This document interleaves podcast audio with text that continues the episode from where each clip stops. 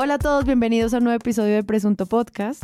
Yo soy Sara Trejos y hoy vamos a hablar de los 100 días de Petro. Tal vez estaremos acompañados del foley de un helicóptero dando vueltas sobre nuestra cabeza, que no sabemos cuál es la razón, pero creemos que es porque, no sé, están festejando en esa marcha gigantesca que invitaron sin ningún sentido a salir a las calles a la gente hoy que estamos en este día, pero bueno, ya verán. Y para esto, pues nuestros maravillosos invitados, analistas y sobre todo gente que sabe para qué sirven 100 días. Santiago Rivas, ¿qué más? ¿Cómo le va? Muy bien, gracias. ¿Cómo va todo? No, pues acá muy bien. Eh, María Paula Martínez. Buenas, buenas. 100 días y contando. Hmm, 100 días y contando. O sea, ustedes van a escuchar esto el día 104, más o menos, para que lleven la cuenta. Y Juan Álvarez. Hola, buenas noches. Un saludo al amigo Andrés Páramo, que está como los lesionados del Mundial en baja de nuevo hoy aquí. Mm, sí, pobrecito. Esperamos que te recuperes pronto. Mándenle cariño por Twitter. Recupérate, Paramox. Bueno, siguiendo con nuestra legendaria sección de noticias de las que no vamos a hablar hoy, pero las vamos a dejar mencionadas. María Paula, ¿qué más? ¿Cómo está? Yo feliz con mi saga. A ver, cuente. Saga, la saga del caballo, la saga eh, pet friendly. Eh, no patrocinada por nadie en este podcast, vuelve con pasaporte en la noticia. No puede ser, pero no había muerto hace unos días. Pero, como dice Semana, no, no fue cualquier hito, porque 200 años después entró al Capitolio un caballo. Así arranca la nota. Mm, Eh, y su muerte, como titula la nota, no quedará en vano. El senador dueño de ese caballo, Alirio Barrera, eh, dice que su muerte no quedará en vano, por eso van a instalar una placa con la fotografía de pasaporte y una bandera de Colombia izada en su totalidad con el siguiente texto. Pasaporte, símbolo de patriotismo y lucha. Primer caballo que después de 200 años en llegar al Capitolio Nacional. Grande pasaporte, 28 de octubre de 2022. Ay, grande pasaporte. La noticia, no noticia. Y seguiré informando, seguiré informando. Sí, algo, algo Esto no se acaba acá. Esto no se acaba, sobre todo no se acaba aquí, seguiré informando lo que pasa. Y dice, lo recordaremos siempre. Ah, Y el país también recordará, porque con hechos es que se confronta la izquierda y con hechos se hace patria. Dijo la vocera de esta noticia, María Fernanda Cabal. No, marica. Esas son las... Esos la son diva, los, la caballota. Esos son los actos con los que está construyendo oposición el Centro Democrático. Yo espero que a la noticia número 34 del caballo pasaporte salga una placa nuestra. Como presunto podcast nunca dejó ir esta noticia. Sí, o sea, Pero nadie ¿qué le hará el sigue? seguimiento. Ya se murió el caballo. ¿Qué sigue? ¿El, el fantasma del pasaporte? Exacto. Muerte, placa, Pues va- le van a darle fantasma. placa, ¿O su, su- monumento. su heredera Visa? Un hijo no reconocido. Le va a salir un hijo no reconocido. ¿Pero quién? ¿Alirio Barrera o mula. pasaporte? Una mula. Un hijo bastardo. Una mula. Una mula. El uribismo siempre se las arregla Se las para arregla tener para- mulas sí, en el partido. Una, una mula patriota. Las posibilidades son infinitas. Santiago Rivas, ¿de qué noticia no vamos a hablar hoy? Oh. Oh. Para mí hay dos temas que no son los temas lastimosamente de, de este podcast. Primero ellos es Twitter. Creo que en algún punto tendremos que hablar de lo que está pasando, de las implicaciones de que Elon Musk llegue a la que es además nuestra red social más fuerte.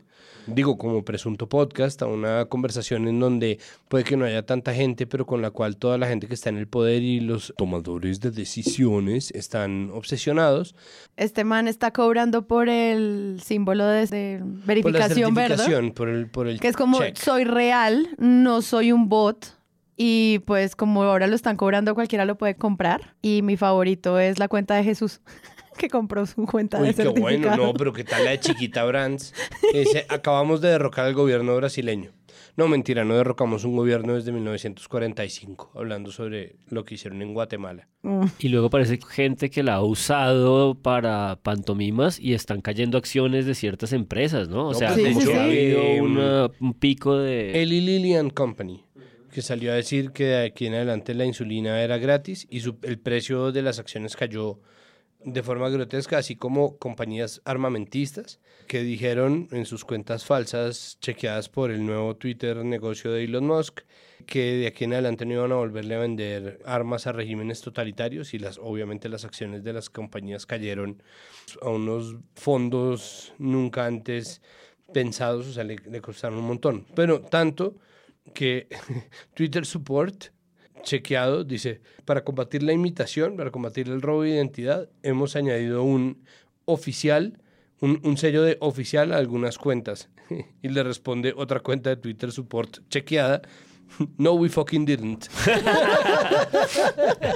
No, pero sí con esta, con esta lógica de que a- la gente puede acceder porque solo tiene un precio, ¿no? Esta idea como de la democratización por la vía neoliberal economicista gringa, pues están resquebrajando aún más las posibilidades de credibilidad, ¿no? De un ecosistema ya frágil en sí mismo. Sí. Sí. Y mi otro tema no tema es todo lo que está pasando a nivel internacional. Solamente para lanzar algo que nos dijeron en Twitter, pero que tengo que decir, yo sé que tal vez no me lo vayan a creer, pero yo ya lo había pensado porque eh, dentro del regreso de Sandra Borda a la comunicación, después de su periplo por la candidatura al Congreso, por la lista del nuevo liberalismo, volvió buceando en el naufragio. Mm. Entonces, eh, están pasando tantas vainas, ¿no? Hoy, martes, cayeron, cayó un misil ruso en territorio polaco y mató a dos personas. Esto puede fácilmente convertirse en el inicio de una guerra mundial porque Polonia es miembro de la OTAN. Está eh, hoy, martes, en la noche, después de una semana de vergüenza para el Partido Republicano en las elecciones de medio término. Donald Trump, el principal responsable de estas derrotas o de esta semivictoria del Partido Republicano que estaba pronosticado para ser una ola republicana, eh, lanza de nuevo su candidatura a la presidencia. No, es decir, están pasando tantas, tantas cosas que creo que valdría la pena hacer uno internacional y simplemente quiero dejar ese trompo ahí bailando. Mm, y Juan Álvarez, ¿de qué noticia no vamos a hablar hoy? La mía es cortica. eh, en la Organización de Derechos Humanos Human Rights Watch eh, saca un, un reporte sobre el número de líderes sociales asesinados durante el gobierno Petro. Eh, los ubica en la cifra de 35. Qué horror. Semana publica la noticia y el Centro Democrático la retuitea con la siguiente operación de performance democrático. Dice, la violencia contra los líderes sociales es preocupante, pero es más preocupante el silencio del gobierno frente a este tema. Exigimos medidas para protegerlos y para que no queden impunes sus asesinatos. El Centro Democrático performeando. Pero pues sí, no pueden quedar impunes estos asesinatos. Les recuerdo que en Presunto Podcast tenemos una página, es muy bonita, la hice yo. Tiene todos los episodios en donde ustedes pueden encontrar cada viernes su episodio favorito, pero además el acceso a nuestra comunidad y los lugares en los que pueden donar. Si usted no quiere ser un Patreon porque le da pereza como hacer todo ese proceso de donación mensual, hay otras formas de donar y quiero agradecer a todas las personas que han usado esta otra herramienta para apoyarnos para que semana a semana Presunto Podcast siga existiendo.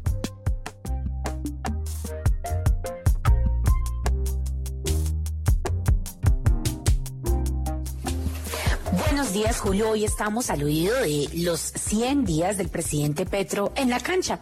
100 días son poco para hablar de que un país recuperó el rumbo o que el país se hundió. Son mucho para el que se opone y poco para el que lidera. Un gobierno que ha brillado por los símbolos. Estamos y próximos a cumplir los 100 días, los primeros 100 días de gobierno del presidente Gustavo Petro.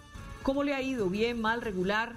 ¿Qué cosas han gustado, qué cosas no? ¿Cuál es la impresión que tienen los diferentes partidos? Usted mismo puede hacerse ya una idea de los primeros 100 días, esos 100 días que son como sagrados, los 100 días de los anuncios, de las primeras movidas en el Congreso, esos primeros Este 15 de 100 noviembre, días cerca de donde, 3.000 alguna personas salieron a las calles de Bogotá para manifestarse en apoyo a los primeros 100 días del presidente Gustavo Petro. Es la manera como debemos de acobijarlo, abordarlo. No lo podemos dejar solo. Si lo vamos a gobernar solo, eh, es prácticamente, eh, digamos, como dejarlo desabrigado. La ciudadanía tiene que estar con él. Sobre las 10 de la mañana, los manifestantes se encontraban en la carrera para calle resaltar, 36. Creo que el gobierno tiene una nueva orientación que es eh, totalmente inédita en la historia de Colombia, con un énfasis en la solución de los problemas de los más necesitados y que eso... Con este equipo hemos asumido estos 100 días de trabajo intenso, interesante indudablemente, pero que hay, que meter en el contexto que corresponde, porque hasta ahora nosotros... 100 eh, días de un presidente. Eso siempre sale, nosotros llevamos hablando de esto casi desde que empezó el nuevo gobierno, como qué irá a pasar con los medios a los 100 días. O sea, siempre es un gran cuento para contar. Este en especial, pues trae nuevas historias sobre los cambios, sobre las expectativas, sobre el miedo, sobre la zozobra y sobre lo que implica eh, estos apuestas a lo que serían las reformas de un gobierno de izquierda en el país. Pero ustedes cómo ven esto de los 100 días, porque siento que es una agenda que los medios buscan tener al, cierre del año y que pues ya hemos visto, pues lo vemos siempre, o sea, lo esperamos nosotros y lo tratamos acá siempre en, el episodio, ya sería nuestra segunda vez. ¿Cómo lo vieron? ¿Qué significa? Pues yo creo que es una apuesta institucional que hmm. lleva ahí muchísimos años, no es solamente un asunto de los medios, sino que cada gobierno se pone, una vez entra en agosto, la meta de los 100 días, que creo yo es una suerte de termómetro de lo que va a ser capaz y de esa llegada al poder, esa instalada. Hoy leyendo a Álvaro Forero Tascón en El Espectador, él retoma la idea de los 100 días más histórica y dice que esa tesis viene del gobierno de Franklin Roosevelt, cosa que yo no sabía, que pasó 76 leyes en ese periodo de tiempo, en, en 100 días, y revolucionó el, el, modelo económico y la manera de gobernar en Estados Unidos. Y desde entonces, dice su artículo de opinión, es que se ha venido instalando pues ese periodo de tiempo, eso, como el statement de un gobierno nuevo que se juega las, las fechas más duras para mostrar de lo que está hecho, digamos, como el equipo que arma y las propuestas que lleva que lleva o que es capaz de pasar en ese, en ese periodo de tiempo, que no es solamente un asunto de política, sino también de aceptación. Por eso todos los análisis, o la mayoría de ellos, se centran en, claro, la, la palabra cambio y lo que sucedió sobre todo en el frente, de, creo yo, de reforma tributaria, medio ambiente, paz total y acuerdos con partidos, pero también en la legitimidad que logra mantener después de lo que es, no sé, la la locura de las elecciones, ¿no? que miden un termómetro pues, de cultura política electoral, pero que ya una vez instalado el gobierno, pues miden la popularidad de Petro. Y creo yo que por ahí empezaron muchos de los medios preguntándose por el porcentaje de aceptación de Petro, comparándolo, y lo hizo María Jimena Duzán en, en su A Fondo de ayer, eh, y lo hicieron varios medios diciendo, pues, en, tan solo 100 días, Petro supera, casi que dobla la aceptación que tuvo Iván Duque en ese mismo periodo y pues lo que, ahí ya entraremos en el detalle, lo que hizo cada gobierno o lo que logró hacer cada gobierno en, ese, en, esos, en esos tres meses larguitos. Yo, antes de entrar en, en, materia pues, del cubrimiento, de lo que se ha dicho en los medios, me parece que es importante plantearnos ese debate.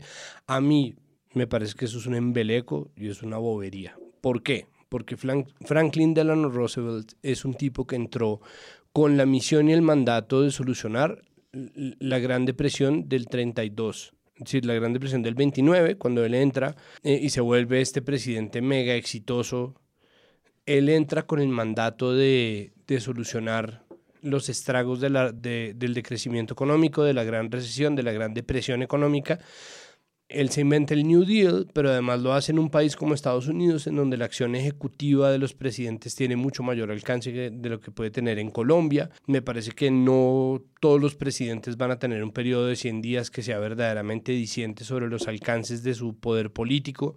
Me parece que esos 100 días lo que hacen es, es que terminan generando por un reflejo que yo solamente le puedo atribuir a que la W existía mucho tiempo antes de que existiera la W. Es decir, que nosotros vemos que en Estados Unidos hacen eso y dicen, oh, increíble, Roosevelt, ¿no? Y decimos como, no, pues hagámoslo, uff, maravilloso, ¿no? Midámoslo así terminan obviamente, o sea, terminamos metiéndonos nosotros a medirnos una camisa que nunca nos va a quedar porque es que el, funcionamiento de los estados son muy distintos, ¿no? Y no solamente son muy distintos, sino que además cada presidencia es muy distinta y uno no sabe qué va a dar. Entonces, claro, yo no estoy proponiendo que le demos a cada presidente un año de aprendizaje como semana se lo dio a Duque, pero me parece que 100 días es muy poco. Entonces, claro, cuando yo hablaba con Gabriel Cifuentes, recién había ganado Petro la segunda vuelta, pues él decía, no, en los 100 días próximos tiene que dar resultados eh, concretos y tener unos triunfos tempranos y me parece que hay ciertos proyectos que valdría la pena hacer con tiempo. Por ejemplo, la transición energética. Salir a anunciar la transición energética cuando el anuncio puede ser más peligroso que el acto mismo, cuando necesita un cálculo de temporalidad atenido a evidencias, a una conversación larga, cuando tiene un gabinete en donde alguien va a salir a negar un anuncio de otro ministro. Es decir, es, ese tipo de cosas me parece que tienen que, que, pensarse bien y en cambio la aceleración y la ansiedad que producen en general los 100 días y, y, la repetidera de todos los medios buscando entonces lo que pasó en los 100 días de Petro, me parece que termina no dándonos una medida verdadera de lo que se puede hacer, sino simplemente un corte. Entonces, ¿se pueden saber cosas? Obvio, hay material de análisis, obviamente que lo hay, pero me parece que es imposible comparar, por ejemplo, un gobierno de tiempos de paz con un gobierno de tiempos de guerra. Me mm. parece que, que, es innecesario comparar un gobierno de tiempos de depresión económica con un gobierno de tiempos de auge económico, ¿no? ¿Qué se puede hacer? Pues sí, el análisis está ahí, pero al mismo tiempo no me parece que eso sea un retrato suficiente de lo que podría o debería ser un gobierno y creo que podría darse un plazo un poquito más largo para entender cuáles son los alcances de la política gubernamental. Pienso yo, que igual tuve que hacer especial en Capital Político de los 100 días de Petro. Ahí está, es decir, igual se hace porque lo jala. Lo impone la agenda. Claro, lo impone la agenda, todo el mundo lo está haciendo, pues obviamente nosotros pero, estamos pero tú dices, ahí está. Pero tú dices como que es poco tiempo o como que no debería compararse con otros gobiernos, por lo que es tan distintas las coyunturas de cada presidente y sus apuestas. Me parece que es imposible comparar verdaderamente una cosa y la otra, pero que si se necesita una medida temporal, 100 días es muy poco. ¿Cuál habrías puesto tú de, de agosto a diciembre de este año? O sea, si te tocara este año, ya dirías, no mentiras, toca los febreros. Yo posiblemente empezaría en Nueve enero. meses. O sea, ¿cómo, cómo termina el periodo legislativo? Ajá. O sea, cuando se acaba el periodo legislativo, que es el 20 de diciembre más o menos con las sesiones, más, más el momento en que toda la agenda se apaga, ahí sí me parecería el tiempo propicio para empezar a, ok, ¿no?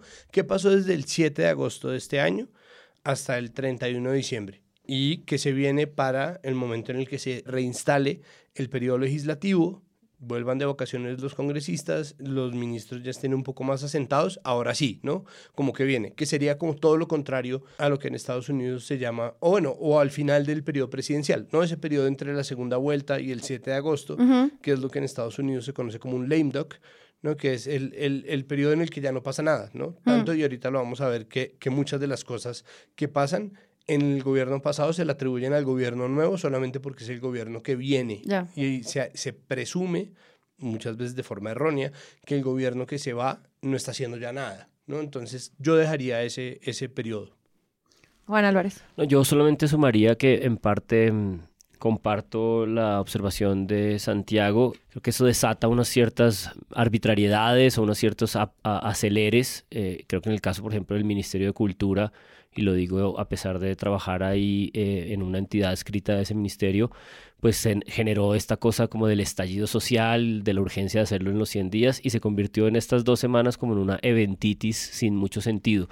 Pero creo que ustedes también dieron una puntada ahí sobre lo que yo quería matizar y es que por más arbitrario que sean los 100 días, yo creo que sí coinciden con una premisa más o menos de operatividad democrática, que es el primer periodo legislativo. Digamos, básicamente lo que está haciéndose un corte aquí es antes de que la gente entre en diciembre, en, el espíritu de diciembre, y a pesar de que queda unas ciertas semanas de el eh, corte legislativo, lo que básicamente se está cortando aquí es que alcanzó el consenso y la mayoría eh, democrática que el gobierno inicia, que es normalmente cuando inician, digamos, con más fuerza, con mayor capacidad de hacer estas coaliciones, estos acuerdos, y sobre todo también antes del siguiente ciclo legislativo, que es, digamos, primer semestre del siguiente año, cuando empieza la campaña política eh, por la manera como estamos estructurados desde la Constitución del 91, de gobernaciones y alcaldes y la distribución de los intereses de poder se, se, transforma. Entonces yo creo que los primeros años de gobierno sí son como los años de, de, de, ver qué alcanzas a hacer, ¿no? de cuál es el alcance. Y creo que aquí se mide realmente, a pesar de que apenas son de tres meses largos, se mide ese primer movimiento. El segundo movimiento es más largo porque va hasta agosto, hasta el segundo periodo, pero realmente creo que es como el año entero que alcanza a tener un gobierno en sus dos movimientos legislativos importantes antes de lanzarse a la campaña electoral de octubre, es octubre, noviembre del próximo año de alcaldes y gobernadores. ¿No? Entonces, claro, hay ciertas cosas, de nuevo, hay ciertas cosas que se pueden analizar. No, pues es que de hecho uno puede hacer un análisis del discurso de posesión de cada presidente y con base en eso hacerse una pensada de, bueno, cómo va a ser este gobierno, pero la futurología es el peor tipo de periodismo. Mm. Pretender ¿no? Eh, jugar a, a, pensarse la jugada siguiente, pues es condenarse a la frustración y obviamente al escarnio en redes sociales con toda la razón, porque salir a decir que un gobierno va a hacer tal o cual cosa, eso no sirve. Pero los 100 días, lo que yo he visto en los medios, tanto en los 100 de Santos como en los 100 de Duque como en los 100 de Petro, es que son el periodo que como es un periodo editorial arbitrario, sirve simplemente para que se hagan declaraciones arbitrarias. Entonces los mm. analistas que lo hicieron para el espectador decretaron que el periodo de gracia de Petro se acabó ya. Es como, ¿por qué? ¿Cuenta de qué hijo de putas? Es decir, ¿quién dijo? ¿A quién le preguntaron? Eh, ¿Estuvieron entrevistando congresistas si finalmente los que son gobierno hoy pueden cambiar el próximo año, cuando dice Juan? Un año después de instalado el Congreso. Es decir, eso es una medida que no es verdad, eso no es necesariamente cierto. Entonces, esa afirmación es perfectamente rebatible, pero está ahí en la medida en que es una opinión informada de analistas. bueno, ok. Después aparece una serie de lecturas que son etéreas en la medida en que lo que hacen es utilizar los 100 días para mover la agenda particular de cada una de las miradas que hay. Claro. Entonces, por ejemplo, la creciente que es una de las vertientes del Polo Democrático Alternativo. Sacó una, ficha mostrando los muchos logros que tenía el gobierno. Me parece bien. Manifiesta Media sacó la lectura de los 100 días a partir de la paridad de género. ¿Quiere decir esto que el gobierno está condenado a ser así todo este tiempo? No. ¿Dice algo definitivo sobre las políticas de género? No en absoluto.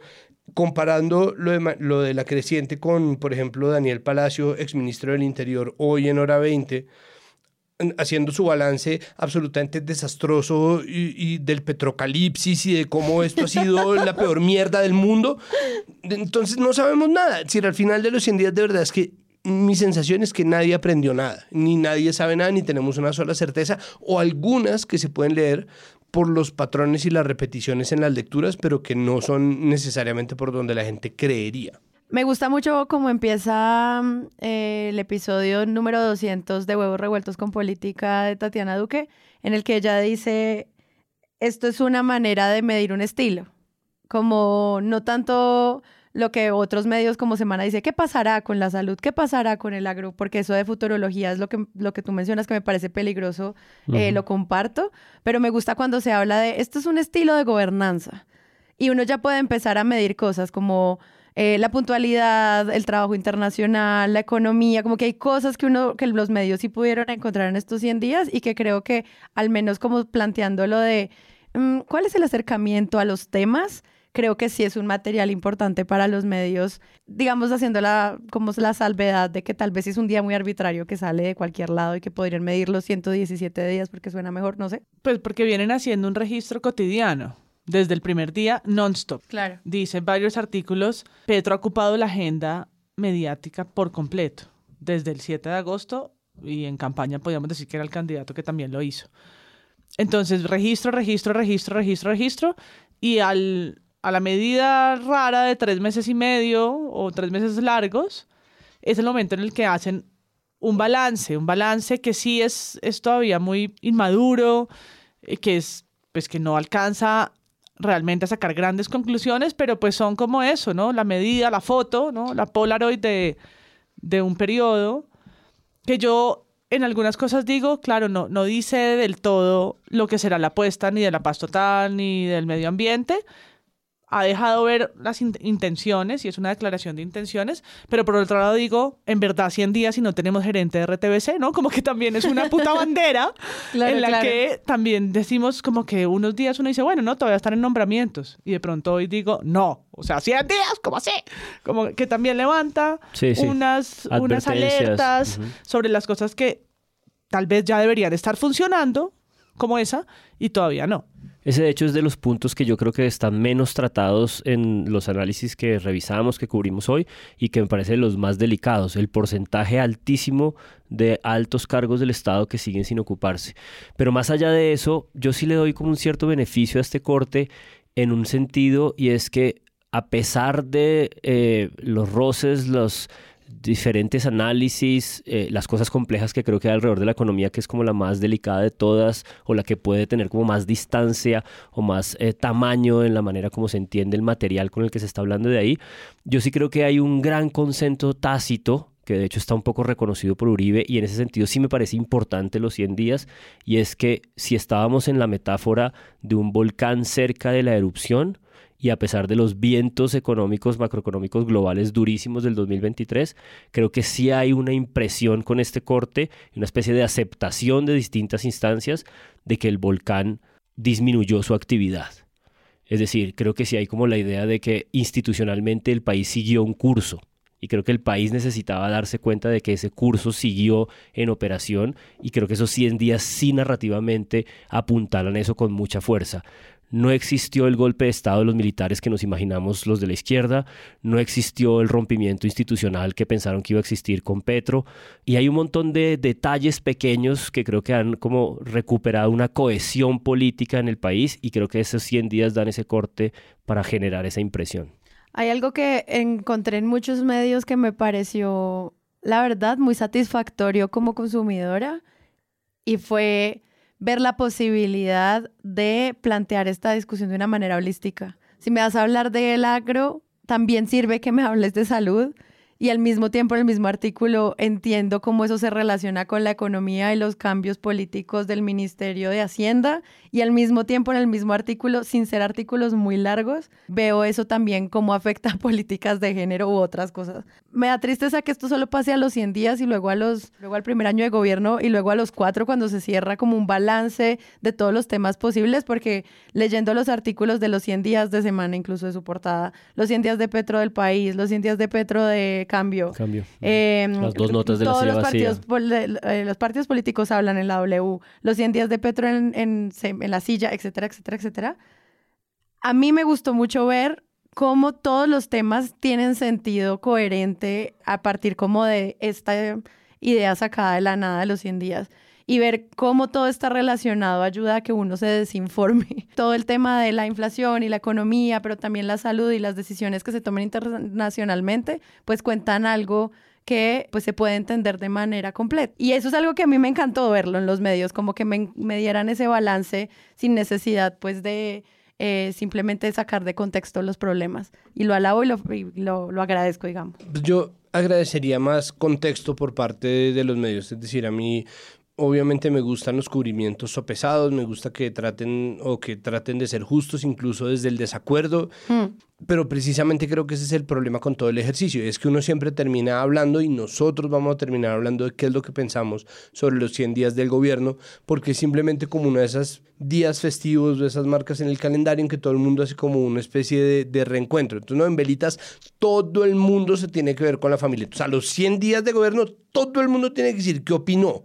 Desde antes de que empezara el gobierno Petro estaban diciendo que su solo anuncio ya había causado una hiperinflación que venía creciendo desde los primeros meses de este año, que se venía visorando, de la cual se habló que está afectando principalmente a los Estados Unidos y que ha generado además una subida grande del dólar en muchos países. Pero Mónica Pachón hoy en hora 20 salió a decir otra vez que es que la inflación, que es que el precio del dólar es como pues si no existe chequeo, si no existe una medición de, bueno, son los 100 días, como salió a decir que es que el dólar, y entonces salió después Daniel Palacio a decir que como, y sí, pues se ha dicho que no es solamente el presidente Petro, pero es que eh, no, está, no es como que entonces ahora solamente le vamos a echar la culpa a lo que no tiene control nuestro como los Estados Unidos, porque aquí en la Casa de Nariño, pues sí, los Estados Unidos influyen, pero el presidente Petro esto fue lo que dijo. Pero el presidente Petro con sus mensajes está él subiendo el dólar, él solito. Entonces, aquí lo que venía, y estaba claro antes de que comenzara el gobierno Petro, era que veníamos con un tema de inflación en gran medida consecuencia de lo que ocurrió en la pandemia, que veníamos en una situación global que iba a afectar. Y la decisión del gobierno fue salir con una reforma tributaria que castiga la riqueza, si uno sabe que está ante una tasa de cambio alta, una tasa de cambio que está creciendo, pues los anuncios del presidente tampoco ayudan. Entonces yo sí quiero decir en este sentido que claro, hay una economía mundial que se está enfrentando y que muchos países están tomando decisiones, pero tú ponías el ejemplo de Estados Unidos. Estados Unidos está tomando decisiones para protegerse. Para es como, bueno, entonces está solito o no está solito, Danielín. Entonces, lo que la gente dijo en agosto 8 es exactamente lo mismo que está diciendo en noviembre 15 y lo que van a decir en diciembre 23 y lo que van a decir en enero 2, porque la narrativa es una cosa que está instalada por debajo de cualquier lectura que se pueda hacer. Si llevan los de semana diciendo todo este tiempo, como no sabemos qué va a pasar con la salud, pues tienen un artículo que dice 100 días de Petro. ¿Qué va a pasar con la salud? No sabemos. Y es como, sí, no saben. No saben, hijo de puta, porque es que puede que Corcho y Petro hayan salido a decir barra basada sobre la salud en público, pero ellos ya dijeron que la reforma a la salud pasa el próximo año. El próximo año, ya lo dijeron. Entonces, ¿qué tipo de lecturas de los 100 días son esas? No cambia nada pues hoy vi la cosa más absurda, perdón, me cuelo con una cosa chiquitita, y es el precio de las matrículas de las universidades privadas, que empezó como un asunto en Twitter que mostraba los precios que, que hay para estudiar medicina en 10 o más universidades de Bogotá, y hoy terminó siendo una noticia en el tiempo que retoma a cualquier usuario diciendo, si ven, efecto Petro, como puso Miguel Uribe con los anuncios de la marcha de Falabella y otras tiendas en Colombia. Dios mío. Que responden a otros fenómenos, pero es muy fácil también en estos cortes alegres atribuirlas, como el dólar, exclusivamente al gobierno de Petro. Creo que entiendo lo que Santiago trata de decir, es decir, como que el corte no tiene mucho sentido cuando tenemos como un curso de discusión pública en el que eh, cada quien está más o menos como en sus ciertos exabruptos, pero un poco para matizar eso, yo siento que el hecho solo de que el corte, la arbitrariedad de los 100 días nos ponga como en una agenda acotada y muy cerrada y muy común, creo que sí permite un poco pensar, por ejemplo, en el ejercicio de los formatos. Yo tengo la impresión de que hoy está un poco condensado eh, una serie de... Eh, maneras estructurales de hacer periodismo. Por ejemplo, las mesas de la mañana de 6 a.m. y de la W, que básicamente lo que hacían era como invitar voces distintas, entonces cada quien decía un poco su balance y lo que quería. La intervención de Ingrid Betancourt, no se la pierdan, es una cosa delirante. delirante. O sea, es eh, verdaderamente... Como que lo hayas dicho antes que Juan Álvarez. El segundo formato es como estos, estos segmentos profundos que, me, que, que llevo como dos semanas haciendo María Jimena Duzán, como entrevistando, trajo a, Racero, a, Bolívar, a Ocampo, a Prada. O sea, lo único que le faltó fue Roy Barreras porque pues debe estar muy ocupado. Eh, de, de, hecho, a propósito, fuerza senador con su tratamiento y su quimioterapia. Y hay un tercer formato que son estas notas extensas de, de, de diarios, de periódicos, que es como su nota central, principal, y, identificaría un cuarto, pues que es como toda la reacción de las redes sociales, ¿no? Como la pero el hecho de estar simultáneamente formatos muy diferentes en el mismo asunto, creo que se hace como unos contrastes importantes. Aparece ahí un poco lo que Sara decía hace un momento, ¿no? En estas notas extensas haciendo balance de tantos elementos, como que se interconectan los temas y se relacionan. Y a propósito de eso, me dio la impresión de que justamente, un poco haciendo comparación de los formatos y lanzándome al agua, se me cayó como con mucha claridad este formato de las mesas de la mañana en donde invitan gente a decir lo que quieren decir. Porque me parece que fue fue como el escenario para que pasara más dramáticamente eso que Santiago está tratando de describir, y es que volvía y aparecía Ingrid, volvía y aparecía, digamos, cualquier eh, adefesio o, o gobernista o de oposición pero también dio para cosas eh, interesantes y es que, por ejemplo, el análisis de Alejandro Santos, pues que no es exactamente un periodista de las nuevas izquierdas, sino un defensor de... No exactamente. sino un, vocero, digamos... No en particular, no. Nadie, nadie lo diría. Un vocero del establecimiento, pues tuvo, tuvo que hacer como esta gala de ecuanimidad, de balance, y, y la verdad es que su balance, pues es como bastante bastante común o bastante consensuado a lo que siento que está ocurriendo como en, la lectura general de las cosas, ¿no? Eh, dándole, dándole crédito al gobierno a una serie de ideas y tal. Y bueno, y ahí ya podemos entrar en los detalles eh, particulares como de los distintos temas, pero siento que sí es una oportunidad también para comparar formatos y a mí se me cayó un poco el formato de las mesas de la mañana, en donde aparece una voz y graba 30 segundos, 4 minutos, diciendo como su exabrupto de lectura, porque es un aprovechamiento para hacer el performance ideológico según el lugar en el que estén. y porque es el momento del análisis y de la profundidad que ese tipo de formatos no da. Claro, exacto. Sí, Cu- cuando es para registrar el momento, ¿no? La, La noticia del día a día, la pues funciona en un minuto y medio, en dos o en tres. Pero aquí requiere una cosa un poco más concienzuda y ahí es in- interesante el tipo de informes que se publican hoy. Sí, porque los, también los textuales, los, texto. textos y Sí, los exacto. documentos que se preparan en tiempo récord, porque pues tienen que analizar los 100 días y yo, no qué sé yo, montar y, y diagramar en el puente, algo así, para, para salir con los documentos como el que publicó hoy Pares, Paz y Reconciliación de León Valencia, porque ahí hacen una revisión, por ejemplo, de los ministerios, de los equipos nombrados, de los cambios, por, por volver a esa palabra que tanto usaron los artículos periodísticos, los cambios ya evidentes entre propuestas que se anunciaron de una manera en campaña, pero pues que como es también natural a un gobierno, porque una cosa es, es- ¿no? es estar ya en la cartera, han tenido que transformarse, como se transformó en alguna medida la reforma tributaria y se concilió para llegar al texto eh, final.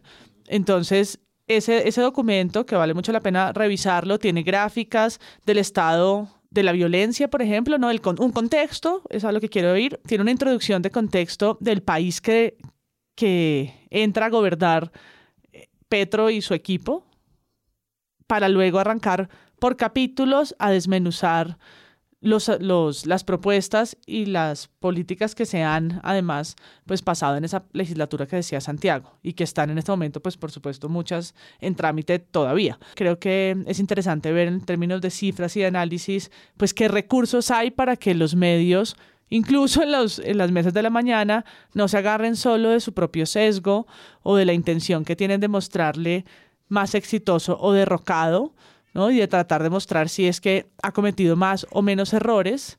Yo creo que el balance de muchos medios es que, muy a su pesar tal vez, no los ha hecho tantos. Y así acababa el artículo que mencioné ahorita del espectador que me llamó la atención, enfocarse en la falta de detalles de las propuestas o en las ministras duras en atribuirle a Petro la responsabilidad de la situación económica no ha funcionado en las encuestas. Como que a pesar de los esfuerzos de señalar que el camino va mal, que por ahí no es, que es que hay una hay un apocalipsis, como dice Santiago, que la economía realmente está en una crisis inevitable por culpa del gobierno. A pesar de esos intentos, eso no ha alcanzado en las encuestas, su favorabilidad, favorabilidad perdón, es alta y creo que el recuento sirve para volver sobre las agendas importantes, un poco. ¿no? Creo que no, no se quedan en otra vez en las declaraciones chiquitas, de sueltas, de consejos que uno no entiende, sino que se quedan en lo que es realmente un poco fáctico. Mm, Que son ocho leyes aprobadas y tres reformas constitucionales en curso, que no es poco. No, y con el hito que significa que creo que no hemos terminado de dimensionar y ya habrá momento para hacerlo también en el podcast, lo que significa la reforma tributaria, realmente, a pesar de haber hablado tanto de ella en el proceso y de haber escuchado Campo varias veces explicarla como para dummies en, en a fondo, creo que lo que marca con la, su sanción y lo que significa su implementación nos dará tema de, ¿no? de semanas. Sí, que a propósito de esto es un paréntesis, en el momento más alto de la discusión de reforma tributaria, cuando creíamos que los medios se iban a centrar en esto, hablamos de Shakira por una semana entera. Y a mí eso también me pareció muy interesante de ver cómo la agenda mediática frente a uno de los temas que en algún momento causó la mayor movilización social se apagó un poquito. Pero Pues es que las en menos- narrativas son sumamente muy importantes en fuertes, esa medida. exacto, o sea, sí. es importante porque este es un gobierno que llegó prometiendo que iba a hacer una reforma tributaria. Sí. ¿no? Y la hizo. De hecho, dentro de esa mala maña que tienen los medios de preguntarle a Uribe por lo divino y lo humano, el nuevo siglo, obviamente el nuevo siglo, salió a preguntarle y entonces Uribe salió a decir que Petro era coherente. O sea, ese tipo de, de cosas erráticas y caóticas terminan saliendo y aunándose a una cosa que un poco explica también por qué la gente en su momento no se dedicó tanto a explicar la tributaria, ¿no? Como que en eso todo empezó a- a ocurrir ya cuando estaba al caer el último debate, cuando ya quedaron los textos para conciliación. Entonces ahí empezamos a ver un poco más claro como el todo de la reforma, pero se entiende también porque son temas sumamente complejos. De hecho, ahorita en los 100 días, me parece que la medida de los 100 días es tan ridícula que el gobierno sacó, primero hizo un concierto, Gracias. es una estupidez, ¿no? Gustavo Bolívar salió a convocar una marcha. ¿Qué se hizo? que se hizo la marcha en favor del gobierno. A mí me parece que las marchas en favor de los gobiernos son la cosa más ridícula del mundo, pero ok, la gente obviamente está en su derecho a marchar. Mi opinión es que eso es ridiculísimo. ¿Qué busca Gustavo Bolívar cuando, cuando se le ocurre, propongamos esto, porque eso ocurre mientras está ocurriendo, mientras está dándose una marcha de los opositores al gobierno? Exactamente, fue por eso. Cuando yo vi que los opositores no le estaban dando tiempo al gobierno de madurar, de hacer sus propuestas, de asentarse siquiera, ya creo que al, al primer mes ya hubo una marcha, pues pensé que también debía haber una para respaldar la obra de gobierno y las reformas que estamos impulsando en, en el Congreso. Entonces, sí me preocupó. Pero además de ser ridículo, eh, me parece que hay que estar es entregando resultados. Como que me gustaría más ver un gobierno mucho menos fanfarrón y otra vez termino diciendo qué es lo que yo opino del gobierno.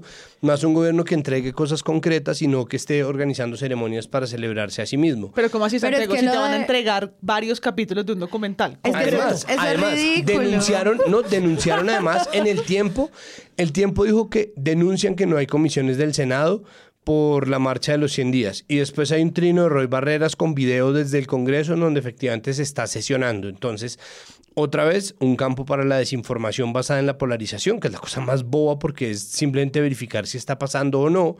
Pero además de eso, como bien lo acaba de, de decir MP, van a entregar 10 capítulos de un documental. ¡No! ¡No! Prevención y acción se llama. No, ya- ah, le deberían poner como, como, como título cambio. Ni catástrofe ni Edén. Lindo, lindo, les tengo el título de la No, serie. pero ¿qué les pasa? O sea, esto no es nada de tiempo para hacer ya 10 episodios de un documental. Haces el sentido de mi vida. You're a wizard, Harry. Vengo de uno de los tres países más bellos de la Tierra. No. I. Y soy su presidente. I will find you. And I will kill you. Caracol Radio. Lizeth Suezca reportando. Colombia. Este jueves 17 de noviembre se transmitirá el primer capítulo del documental Gobierno Petro 100 días, Colombia, potencia mundial de la vida.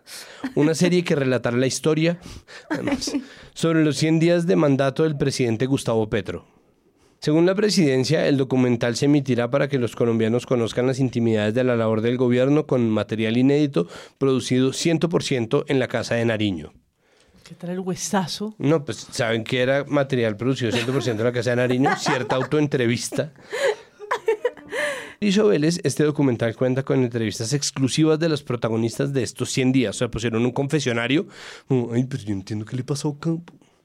A mí me parece que se están yendo de la lengua. El formato reality. Kardashian, sí. Sí, exacto, están torpedeando el prosex. Con un set especial, así como imágenes en video y fotografías inéditas para informar de primera mano a los colombianos de las actividades e intimidades Nah. de lo ocurrido en este primer tramo de gobierno. Sí, no. El documental saldrá al aire el 17 de noviembre por los medios y redes de la Casa de Nariño y por el sistema de medios públicos RTBC. Que si ven por qué putas uno no podía meter RTBC en el Ministerio de, de las TIC y tendrá 10 capítulos que se transmitirán cada día a las 9 y 20 de la noche con repetición a las 8 y 15. Sin contar el video de aeróbicos de Verónica Alcocer. No, mentira. no, no, no, no. ¿Qué hago, por favor? ¿Cómo era que se llamaba ese, ese programa de MTV? ¿Como Real Life? The Real World. The Real World. Ah, ese es un Real es World. la El otro era de Simple dejar Life, de pero ser que es lo mismo. educados y Exacto. empezar a encarar el mundo real, la realidad. Pero no, un momentico porque es que, es que me faltan los, los capítulos del documental. Ok, ok, Draft. Ah, Perdón, oh perdón, pero es ¿Ya que- tenemos título? Ya tiene pero ¿cómo título, así? ¿Cómo claro, así? si va a ir al sale- 17 ya Tenemos solamente listo. 9 de O 10. sea, ¡Oh, no! sale en ¿Por el día anterior que la gente está escuchando este episodio. Ya O sea, empezaron ya hay, a salir. gente, ya hay gente hablando de esto, digamos, Se emitió. en el futuro. yo- futurología de la semana con Además, Sara Trejo. Capítulo primero. La verdadera historia de la espada de Bolívar. Capítulo, capítulo 2. Los Ministros del Cambio, partes 1 y 2. O sea que me imagino que será capítulo 2 y 3. Eso seguro lo separaron en uno y dos, por lo que todos los medios en la narrativa de cubrir el gabinete Claro. hablan de lo- el equipo 1 de gabinete el- y el equipo 2 de gabinete. el técnico experimentado, apaga incendios, bomberos y las Y los- ministras los militantes. eh, Lo- las los ministras simbólicos. militantes. Fue una buena idea hacer ese retiro con combate entre los ministros rojos y los ministros azules. No. Irene Vélez se fue para Playa Baja. Entonces, bueno. Tercero, con paso firme avanza la paz total. Capítulo cuarto, diálogos regionales vinculantes, un gobierno que escucha. Capítulo 5, un medio ambiente para la supervivencia de la humanidad. Capítulo sexto, Verónica Alcocer, la primera dama que rompe esquemas. o sea, se subió un árbol. Ah, qué bueno. Capítulo disfrazada de la casa de papel. Capítulo 7, la Colombia del cambio que se proyecta al mundo. Capítulo 8, la revolución social y de los excluidos de la vicepresidenta. Capítulo 9, gobierno Petro, 100 días de retos, desafíos y cambio. Huesada, huesada, huesada, huesada, pero como no hay gerente de RTBC, en fin. Yo quería... Y dependiendo del gerente, podría tener 20 capítulos, ¿no? Entonces, Sí, sí, podrían ser 100. Dios nos... Si, fue- si tuvimos 400 horas de prevención y acción, toquemos madera, por favor, que eso se puede Cualquier cosa puede ser posible. Yo quería volver un segundito sobre... De enredas eh, de prensa y ya no jodan. en serio. Yo quería volver sobre el artículo este de cambio, que creo que tiene un chapo bien interesante, que dice, nunca en la historia reciente de Colombia la llegada de un presidente había generado tanta, y arrancan una cantidad de sustantivos, zozobra, expectativa, miedo, esperanza, división, ilusión e incertidumbre, semejantes a las que produjo Gustavo Petro. Mm, Sí, no sé. No sé si el, del, el, de, San, el de Samper generó poca zozobra, poca división, poca incertidumbre, no lo sé. Sí creo, y que volver sobre el hito de la izquierda es im- importantísimo. Uf, pero lo usaron todos, como estos 100 días son más importantes que siempre porque es la primera vez. Es como ya usaste Sí. esa narrativa en elecciones. ya. Sí, pues y, a- y hablarlo, como le hemos dicho acá, pues que hay matices de eso y hablar de progresismo tiene un poco más de sentido, pero en fin, sí creo que, que este, a diferencia de otros gobiernos, pues por supuesto marca un viraje en la política que, que los medios no pueden dejar, dejar por fuera. Hay una especie de aproximación a este análisis de los 100 días que vi poco, pero que me interesó porque me pareció hábil y lo vi del lado de los legisladores. Se lo escuché a Ariel Ávila y está un poco insinuado en la entrevista a Racero. Y es la idea de que no, des- no deberían estarse midiendo solamente los 100 días de Petro, sino que habría que distinguir entre los 100 días de Petro, los 100 días del gobierno y los 100 días legislativos. Porque la tesis de ambos, pues que vienen del lado legislativo, a pesar de que son cosas que están, pues en principio armonizadas por la coincidencia, una parte ideológica y otra de coalición, es diferente. Y un poco eso lo que hacía, lo, lo decía un poco Ariel Ávila para explicar como la estrategia de Petro de marcar también una cierta distancia suya con sus ministros para poder hacer un poco este, esta especie de, de- combate o de diferencia, es decir, un poco la lectura de que quizás él sí está estimulando que haya estas- esta, esta cierta confrontación entre ministros, que haya como esta idea de diversidad en discusión, que es una cosa que retoma cambio y que cambio dice es, puede ser peligrosa, en un primer momento puede hablarse de confusiones, pero digamos de cara al futuro, si logran como enrutar esto en una cierta vía, cambia un poco también la ley en clave futura como una posibilidad de riqueza y de armonización. Pero es muy hábil en este momento de parte de legisladores como Ariel Ávila distinguir entre esas instancias, me parece, para el análisis, sobre todo creo pues para cuidar a Petro de las embarradas del gobierno, ¿no? Creo que lo empiezan a distanciar de esas posibilidades y pues ahí hay como una habilidad retórica cuando menos. Si Petro se anima a hacer un gobierno en donde mete a los conservadores para tener mayorías en el Congreso, ¿no? Y uno de sus grandes logros es lograr un gobierno de coalición. Si, por ejemplo, como bien lo dice MP, entonces todo el mundo está metido con el cuento de es que estos son los 100 días más importantes de la historia, porque nosotros estamos metidos en ese cuento y en Estados Unidos están igual, ¿no? Estas sí son las elecciones más importantes de la historia. Trevor Siempre, siempre, sí, ya. Sí, y Trevor Noah lo explica muy bien y dice exactamente por qué sí, pero al mismo tiempo es como siempre estamos un poco en ese sentido de urgencia. Y en hora 20, en donde estaba la mesa partida en dos, más o menos partida en dos, donde había como unos, eh, ¿no? unas narrativas encontradas que eran irreconciliables. Al mismo tiempo surgió algo muy claro que no compartió Daniel Palacio porque pues venía de ese gobierno en donde dicen, sí, el gobierno de Petro no se pareció en absoluto a los primeros 100 días del gobierno Duque, pero no está muy distinto de lo que era el gobierno Santos. Entonces, por un lado, los medios mueven como tun, tun, tun, tututun, tun, 100 días de Petro, ¿qué ha pasado con el gobierno del cambio? Y la izquierda en Colombia, apocalíptica, estalinista, orteguista, castrochavista. Entrevista exclusiva con 100 analistas y 200 expertos, las cifras, las encuestas. Y por el otro lado, los analistas y las encuestas dicen, pues, eh, la diferencia mucho de Santos, ¿no? Que fue hace ocho años. No es tan distinto. Entonces, hay una parte en que es la soliviantación, ¿no? La- es el aspaviento, tiene mucho de falso, tiene mucho de estrategia de comunicación. Claro. Y es muy difícil saber así porque la respuesta del gobierno también es un aspaviento. Es decir, no, este, este artículo de Blue El corte que- también es un enfrentamiento o sea- retórico entre, entre ambos, ambas instancias. Pues es que es una, pero las 100 razones para marchar a favor de Petro en sus 100 días de gobierno según Gustavo Bolívar. 100. O sea, los de Blue 100 Radio no razones. tenían nada que hacer. No, de verdad no tenían nada más que hacer en su vida que poner unas fichas, unas, unos JPGs en donde ponen las 100, además lo ponen todas, ay no, qué pereza. Están todas las fichas que ves como, marica, hombre, Traídas de redes sociales. trabajen, ¿no? Y el Ministerio de Cultura lanzó el, el estallido cultural por la yo no sé qué. Es como, no, pero además vieron el logo del estallido que fue una cosa que se hizo en Estados Unidos. ¿Una mariposa? Sí, ahí por favor lancen el viceministerio del diseño gráfico. No sean hijo de putas. Pero a propósito de, este, de, este, de, estas, de estos enfrentamientos de, de nociones como para tratar de leer la realidad, hay otra cosa transversal que repetían mucho y es esta idea de sí apareció un Petro pragmático. ¿No? O sea, hay, una, hay pragmatismo.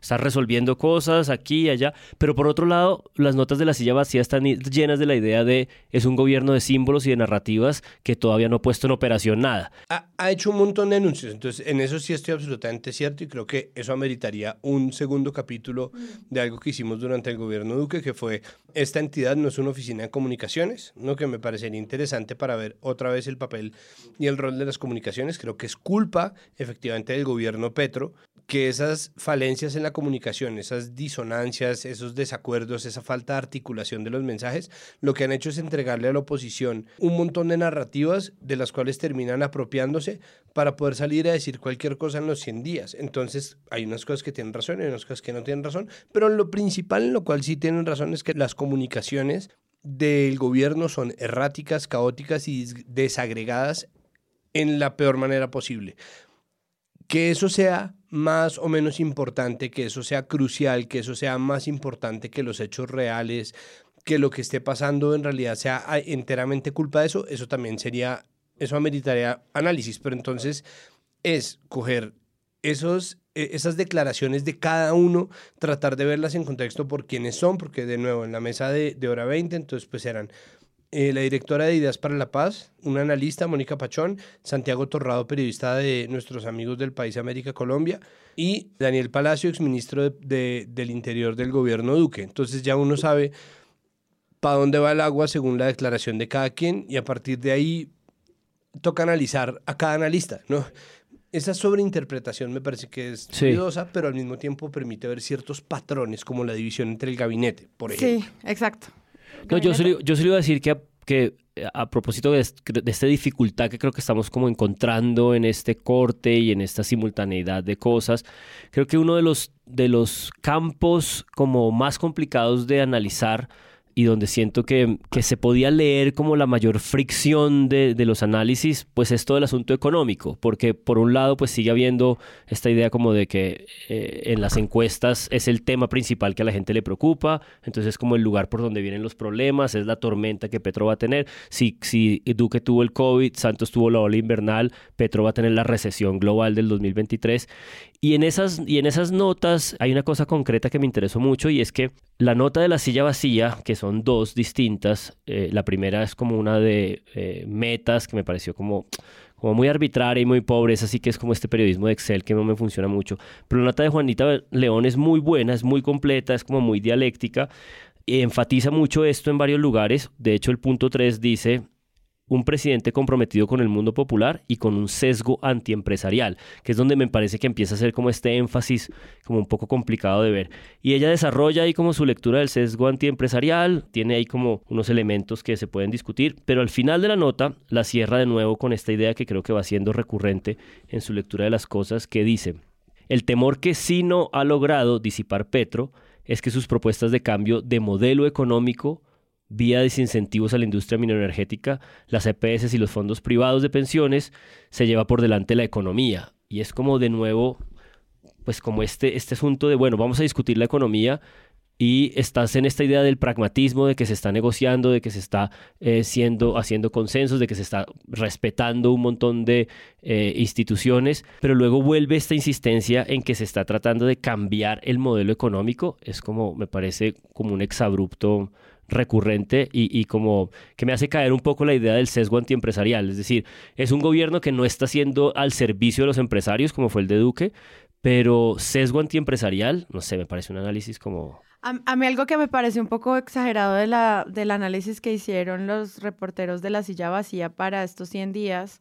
que se llama mm, Así cumplió, que es una palabra que me parece muy fuerte porque es una palabra de cierre, las metas del gobierno Petro en los primeros 100 días es que ellos elaboran sobre todos los temas que a mí me parece importante que se traten, obviamente, salud, planeación, anticorrupción, ambiente, educación, agro, justicia, cultura, defensa, interior, eh, paz, función pública, ejecutivo, deportes, juventud, minería y energía, esos temas, que pues son temas que se plantean desde campaña y que uno quiere ver cómo se le hace el seguimiento al trabajo político que se está haciendo porque son propuestas importantes que hay que llevar a cabo, pero en esta propuesta como multimedia, no sé cómo decirlo, porque uno entra y puede como desglosar los temas en la propuesta de la silla, que como siempre les dejamos las notas en el episodio para que ustedes vayan, me parecía eh, un poco irresponsable decir, no cumplió.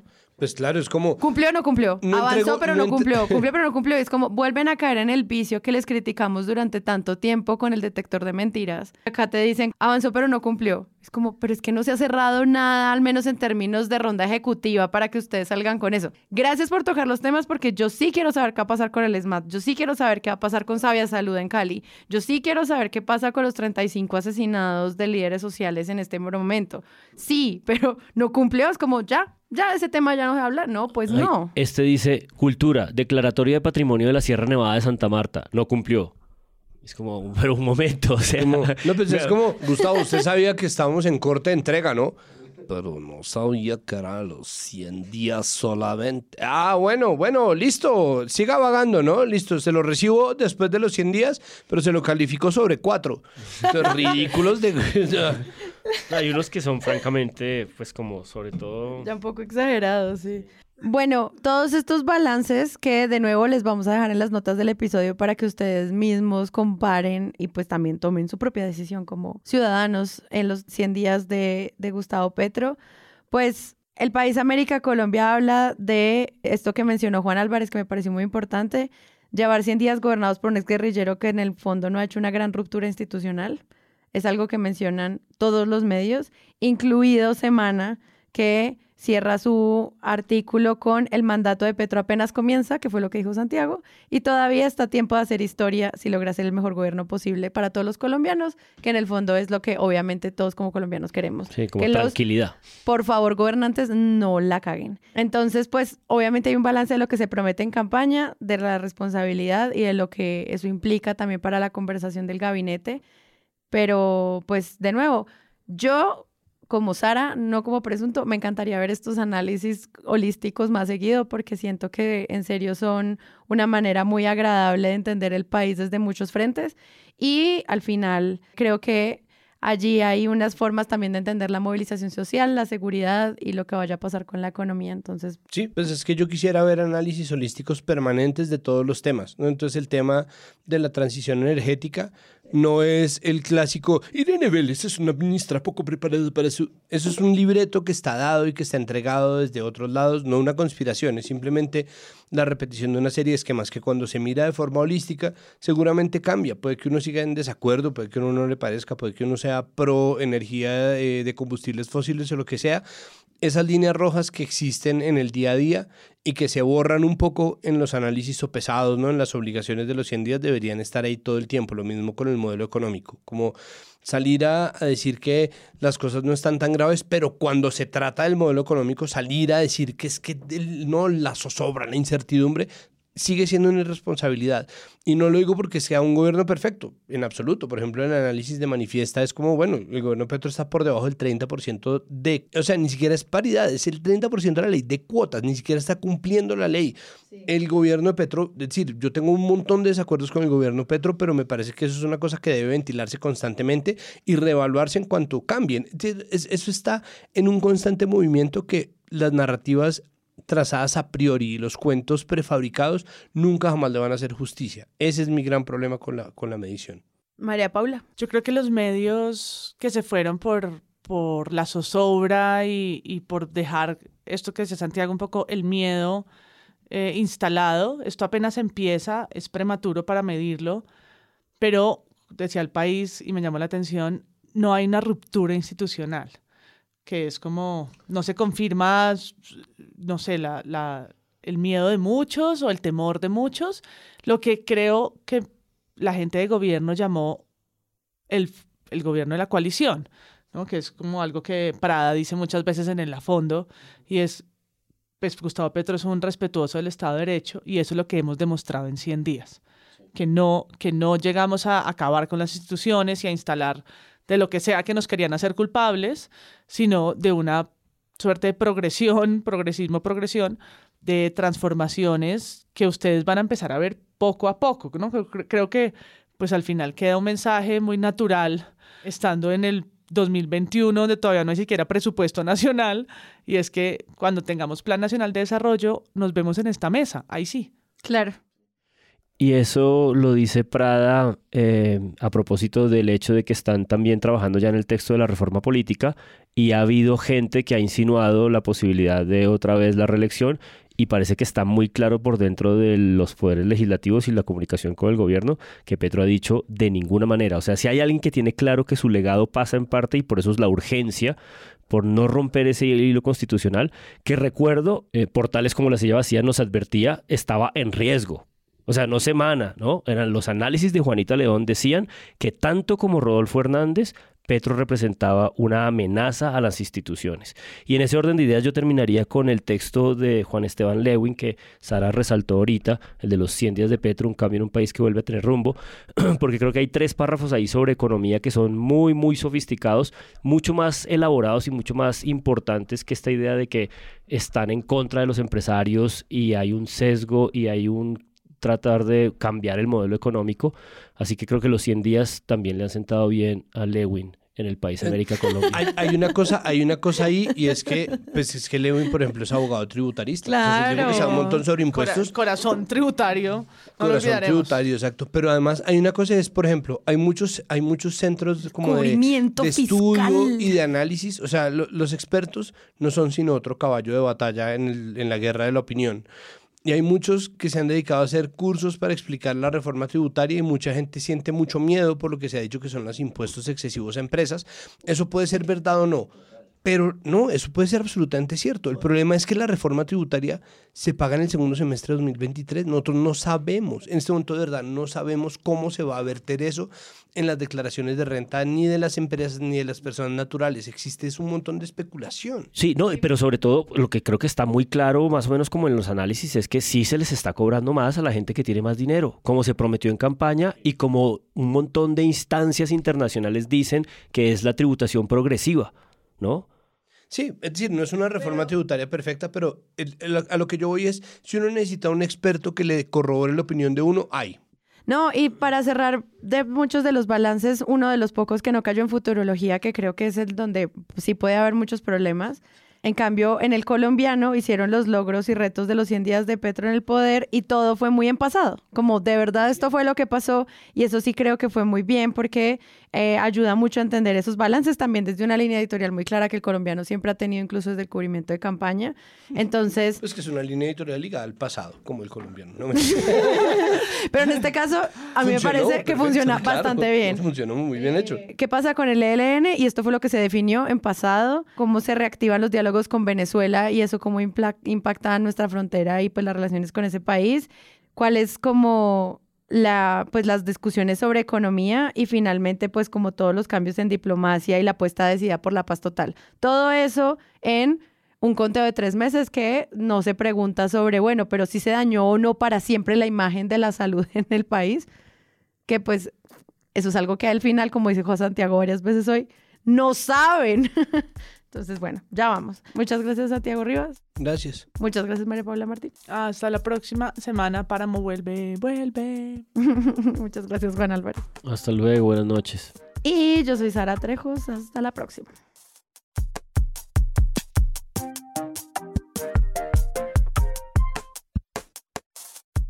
Si les gustó este episodio y quieren apoyar este podcast, los invitamos a que lo compartan en todas sus redes sociales. Esa es la mejor manera de crecer. Presunto Podcast es producido por Sara Trejos con el análisis de Santiago Rivas, María Paula Martínez, Juan Álvarez y Andrés Páramo. La postproducción la hacemos Rodrigo Rodríguez del Oro Podcast y yo. Nuestra asistente de producción es Paula Villán de Sillón Estudios. Les invitamos que visiten presuntopodcast.com donde pueden ser donantes y parte de la membresía de Presunto. Con su ayuda podremos financiar este proyecto y diseñar mejoras para ser sostenibles y salir cada semana. Al mismo tiempo, en la misma página pueden encontrar el ingreso a nuestra comunidad de Discord, que si no saben qué es, imaginen un super chat donde cada tema tiene su propio canal desde una selección de memes y titulastres, pero también canales de crítica de medios sobre periodismo de género, internacional, ciencia, político, cultural y chequeos. También pueden escucharnos en nuestro canal de YouTube y en todas las plataformas de podcast. En algunas de esas plataformas nos pueden dejar calificaciones y comentarios. Eso siempre ayuda a que otras personas nos encuentren. Presunto Podcast es producido en Sillón Estudios, una red de podcast independiente donde pueden encontrar otros podcasts. Gracias a ustedes por escuchar. La próxima semana esperen un nuevo episodio.